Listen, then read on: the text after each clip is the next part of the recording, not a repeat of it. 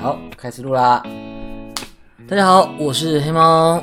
哎，现在时间是二零二零的七月三十。那如果没意外的话，这就是我们的第一集 podcast 内容。一开始我是想说，录 podcast 的时候可以讲一些历史故事，可是后来又发现，我我想要到这个 podcast 来。不就是因为贪图它不用后置、不用剪辑吗？可是历史故事的话，我还是要就是做一堆功课、写一堆笔记，然后再怎么讲，就是我会做一个有一点像是逐字稿的东西。因为历史故事这种东西，你你的年份啊，你的这些这个阵营啊、事件啊，你不能讲错，不能讲反。所以就变成好像是不是我想要做的内容，因为我我我也不瞒大家，我想要做 podcast 的原因最主要还是因为它不用像做 YouTube 影片一样，就是花这么多的时间在编辑上，所以讲历史故事，我觉得可能就是其中一个内容啦，好不好？其中一个内容，平常的时候我们还是跟大家聊聊一些。这个我我自己的生活经验，像是我觉得我当实况组这两年就很多事情好讲啊，对不对？讲一些教育教现场遇到的事情啊，在学校的事情啊，我觉得我的人生经验还蛮丰富的啊。这些东西整理整理讲出来，大家笑一笑，而且搞不好也可以学到一些东西啊。好啦，所以 我看我们历史故事就变成一个随机的单元，好不好？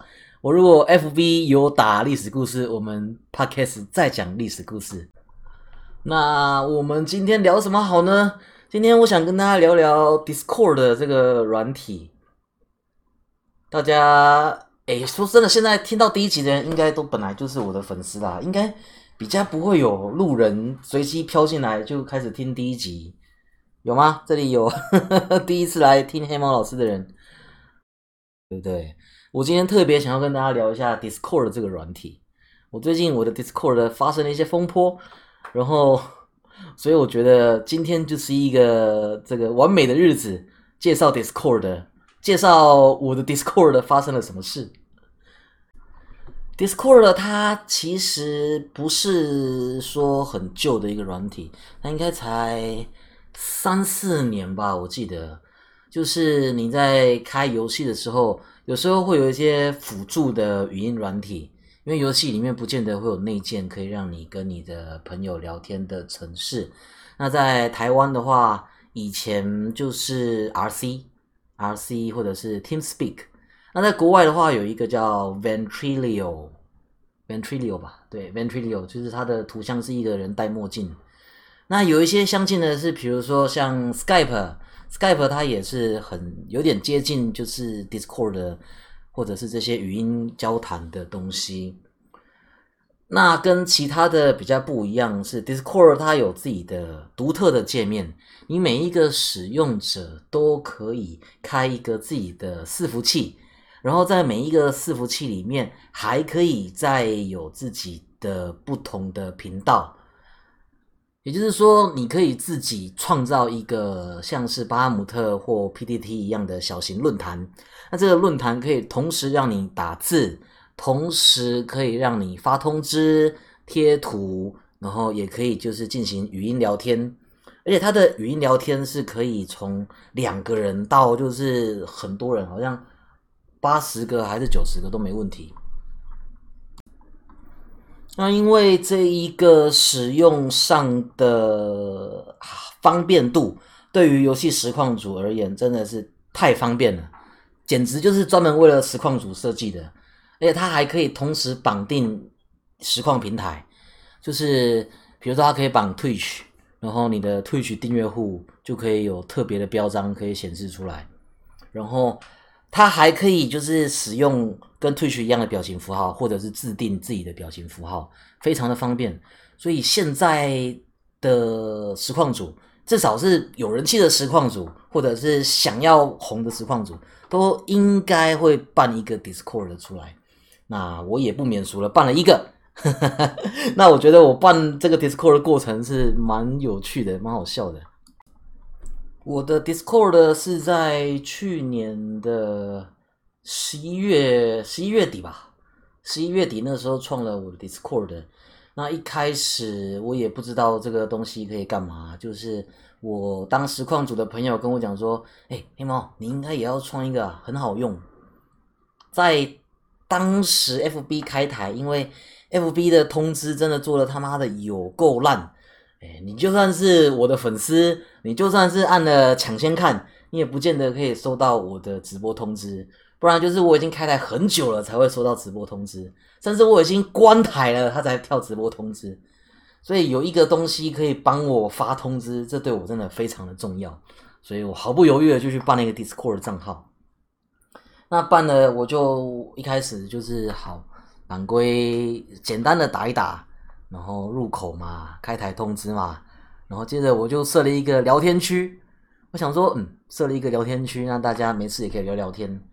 结果放着不管，才一天而已。我的那个聊天区本来是想要让大家聊我的实况，聊我的游戏，结果里面的人全部都在晒猫，大家都在贴自己猫的照片，啊，我就想说，哇，我开这个是为了给你们看我打电动的，结果你们都在晒猫，那我就在里面再额外加一个晒猫的频道，所以就一群人就全部都跑去那边晒猫。那本来的聊天在干嘛？他们有开始聊电动了吗？没有，本来本来里面应该要开始聊电动的啊，结果没有啊。他们没有晒猫之后，他们在干嘛嘞？他们开始在贴一些就是动漫的图啊，贴一些美女的图啊，贴一些车图啊。我一看就觉得哇不得了，虽然 Discord 好像在这方面没有那么严格，可是我还是很怕，万一一不小心我的整个频道就翻掉了怎么办？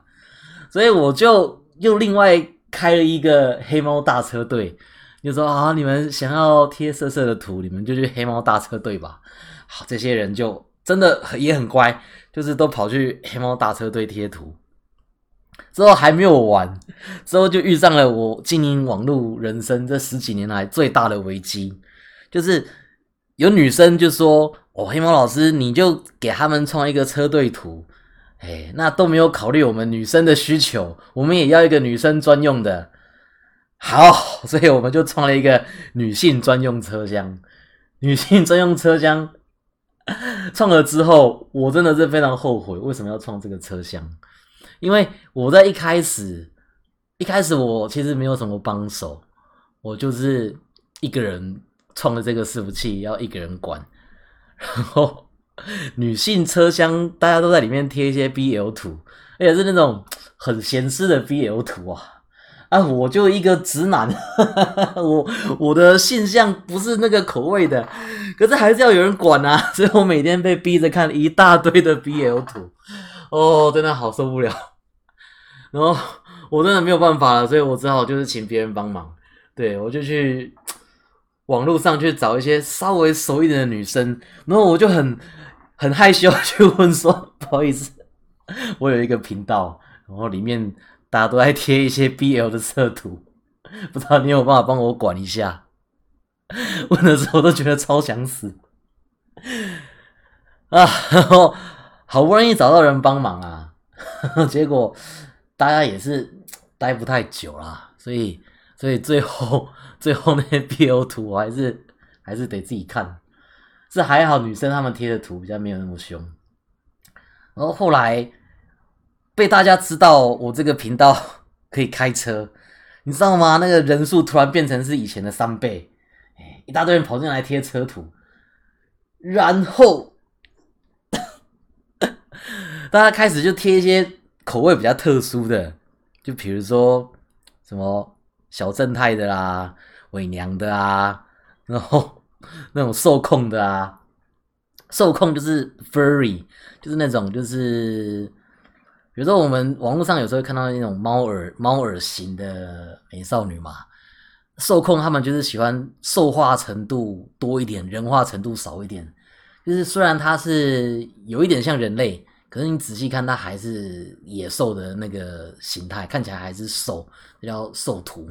对，那这些兽图，我其实也不是很懂啦。可是就是有一些也是都是肌肉的那种，或者是那个奶子有很多的，那个我也是没有办法，所以我也还是只能找别人管。还好我有一个朋友，他他就是喜欢这种口味的，所以我就请他帮忙管。对。还有一个很有趣的，就是有一群人就在里面约要玩那个 T R P G，哎，要线上跑团。还为了他们要线上跑团，他们还特别去抓了一个机器人城市，就是可以掷骰子、可以帮忙编剧情的城市，那还蛮有趣的。那虽然跑团他们跑个几次之后，因为跑团要捏脚，要捏角色卡啊，这个步骤还蛮麻烦的，而且也不是每个人都知道它的那个规则。所以跑团好像跑个不知道有没有跑三次，就慢慢就没人要玩了。可是机器人就留下来了。机器人这个成为我 Discord 的一个最重要的功能。我们之后机器人一直不断的学习新的东西，所以它可以第一个占卜，你可以去问你的每日运势，然后接着它可以帮你做选择，就是你可以再打指令打一个 choice，然后后面就可以加你的选择，你的人生。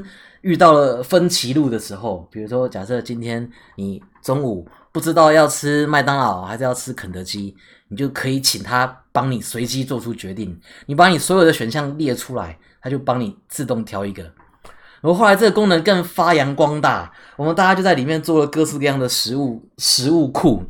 所以你要是真的不知道吃什么，你直接问他吃什么，他就会随机给你挑一个建议。那你如果不喜欢的话，你还可以再 再另外的，就是 一直一直甩，一直甩，甩到你喜欢吃的东西跳出来为止。那个真的是超有用。我在我的 FB 讲说，哇，大家各位午餐不知道吃什么，有选择障碍的人就来用这个功能，人气也是突然加一一两千个人。那最近还新增了一个新功能，就是可以抽塔罗牌。比如说你只要输入就是每日塔罗，它就会帮你抽一张。哎，这个战车正位，然后还有就是帮你解牌，就是说抽到正位可能是什么意思？这真的是蛮酷的。在一开始的时候，还有一次我就已经关台了，关台了，我就跑去洗澡，洗完澡出来之后发现，哎，刚刚观众哎二三十个全部都在语音聊天室，不知道在干嘛，我就点进去。他们在干嘛？他们在上卡拉 OK 啊！我都已经关台了，可是因为我我关台的时间，他们还没有要睡，所以他们跑去我的语音频道里面唱歌。这些功能都是额外附加的啦。它对于我的实况其实还有一个隐藏的小帮助，就是在 FB 开台呢，它的那个聊天室功能很糟糕，它跳的速度很慢。就是你今天你在聊天室输入文字，直到它跳出来，可能要花上大概十五秒，有的时候久一点，大概十八秒。在 Discord 就没有这个问题，Discord 它会马上显示，所以很多人就也不会在 FB 打字，他们就直接在 Discord 打字，就是画面切着我的 FB 实况，然后用 Discord 聊天。当然这个。还有特殊的情况，就是开直播的时候，有时候会有一些比较比较奇怪的人 打一些比较奇怪的话，那这些这些人他们就会跑到 Discord 聊天室去讲他们坏话，就是开完台回来看他们讲这些坏话，就觉得还蛮有趣的。接着有一段时间，其实还蛮有趣的，蛮有趣的，听起来可能也有点涩涩的，就是那个时候开了一个游戏叫做《动物森友会》。动物森友会，它需要大量的跟人互动，然后交换东西啊，或者是去别人岛上卖大头菜啊。那它有一个机制，就是它里面的衣服到它的道具这些东西，只要丢在地上被别人捡起来，那那个人就可以在他们家的商店买到这个东西。我们叫这个叫摸摸。所以你那个频道一打开，就会看到很多。我今天晚上可以去你家吗？我可以摸你妹妹吗？你这件衣服不错，好，我脱下来给你摸。晚上可以摸摸吗？那种看起来 真的是很不正常的频道。其实这是一个 很正常的游戏，只是对话看起来很不正常而已。另外还有一系列的事件也是很好笑，就是我们在那个大家的随便聊频道嘛，大家有一些人就会讲一些平常遇到很难过的事情。那因为我觉得有些事情真的是还蛮难过的，或者是大家就是出来抱怨。让那个版面看起来有点乌烟瘴气，所以我就好，我再另外开一个负能量、负能量喷出来专区。大家生活中遇到有什么不满，就去那边喷吧。就消息一出来，也是一堆人涌进去这个版，然后就开始天南地北什么都喷，喷家人、喷男友、喷朋友、喷网友、喷游戏，什么都喷，无所不喷。突然成为我整个。整个伺服器里面最热门的一个看板，然后喷了好几天之后，大家就发现 人生会这么难过的原因，就是很多都是因为感情，所以大家又开了一个感情辅导室，然后感情辅导室出来之后，又发生了两个额外的事件，因为谈到感情，很多都不能解决，大家就说啊，喝酒啦，然后就开始讨论酒。所以又开一个品酒社，让大家可以讨论酒怎么怎么调，怎怎么酒好喝，哪里酒有特价。虽然我们讲是感情辅导室，可是 很多看游戏实况的人啊，他们根本就没有交过女朋友啊，所以你来感情辅导室就是请鬼抓药单啊。你找一群就是 感情没有谈的很好，或者是交不到男女朋友的人，问说：“哎，我这个感情出问题了，要怎么办？”这稳死的。所以感情辅导室很快我就把它关起来了，不然的话真的是太危险了。大家都感情都已经出问题了，还来这边听一堆馊主意，所以赶快关掉，以免又害到别人。好啦，讲这么多，其实算是一个小小的回忆啊。我的 Discord 的，因为有人的地方就有江湖嘛，所以一直以来，有时候还是会有一些人在里面互看不顺眼。那我是不知道别的网红是怎么处理啦，但是我也觉得 Discord 这一路走来，我都没有认真的在管理，我就是一个看好戏的心态。然后让他就是从零开始，完全不受控制的成长。等到我发现的时候，他就已经变成一个小型的 PTT 了。那虽然我现在因为眼睛的关系比较少开台，可是我会觉得，我当初在开台的时候，我的 Discord 的观众都在里面，就是支持着我。我现在不开台，我就把它关掉，好像也不太对，实在是太不讲义气了。因为其实它还蛮好用的啦，而且也不是真的每天都在吵架，会吵架的也只有那几个啊。你如果真的要讲的话，其实也不是不是真的是谁的错，就是一群大家个性没有很合的人，或者是有时候乐色话喷太多，没有考虑到别人的感受。因为我的实况台算是一个比较特别的台，一般的游戏实况组。他们的粉丝大概七八成，七八成都是宅男，就是男生，然后有在玩游戏，一定有玩游戏，你才会看游戏实况嘛。可是因为我是半路出家的，我是去年，哎不已经算前年了，前年才开始做游戏实况。在这之前，我不是讲故事，就是贴猫啊，或者是贴一些漫画翻译啊、转贴啊。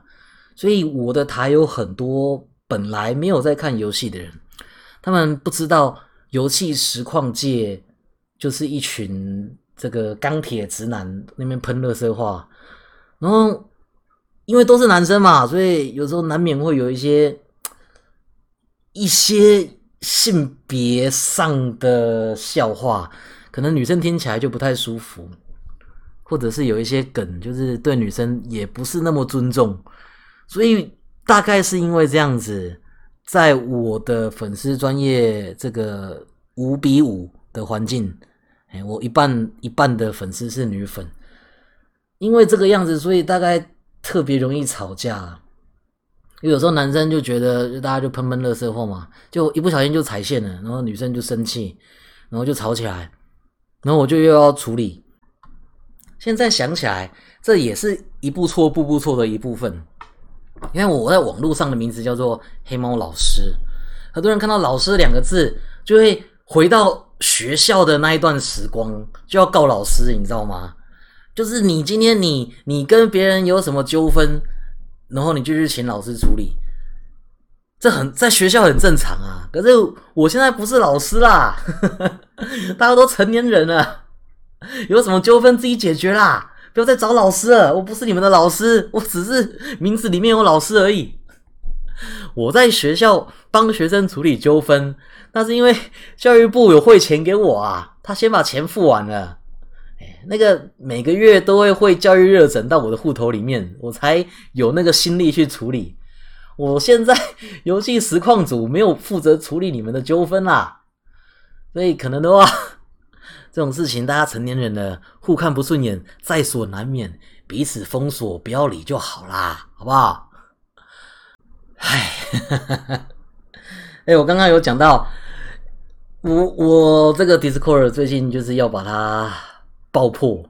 我这个爆破就是砍掉重练，就是因为我一开始规则都没有定的很细，所以才会有这些事情发生啦。我想说，我今天、明天把这些规矩定出来，这样子我的新的 Discord 应该就不会有这么多问题了吧？应该啦，拜托啦！好啦，今天我想应该。就到这啦，算是一个我们 Discord 的介绍加一个 Discord 的回忆。明天晚上，也就是七月三十一号的十一点五十九分，我就会把我 Discord 的这个所有的频道先全部删掉，然后再重新创立一次。这一次创的时候呢，我就是比较有规划的，我会从这样子半年来半年来失败的经验汲取教训。那关于我们的 podcast 录制，要是有什么意见，或者是有什么想问的，你就看是在 Discord 的留言，或者是我会传传到 YouTube 上嘛，也可以在 YouTube 留言。因为我我的 podcast 也有一点想要像 Discord 一开始一样，就是大家就随机应变，且战且走，以战养战，先录再说。之后再看大家想听什么，或者是讲什么，讲起来特别有趣的，再调整路线。说真的啦，我现在在录 podcast 的方式，跟这个所有其他的 podcaster 或者是 YouTuber 转型的一定都不一样，因为我我是用 OBS 再加上就是威力导演，完全就不是用什么音讯编辑软体。完全就是我，我用我开台的时候的方式，然后录成音档，所以这个最后出来的效果是怎么样？我觉得可能还有很多反省检讨的空间。之后我可能会去研究一下，就是因为现在 Podcast 像雨后春笋般的冒出。那很多本来就已经在做 podcast 的人，他们也看上这块大饼，他们出了很多 podcast 的那种教学课程，我应该也会买几个来听看看。总之，就试看看吧。好，谢谢大家听到现在，真的是非常的感谢。那我们就下次见啦。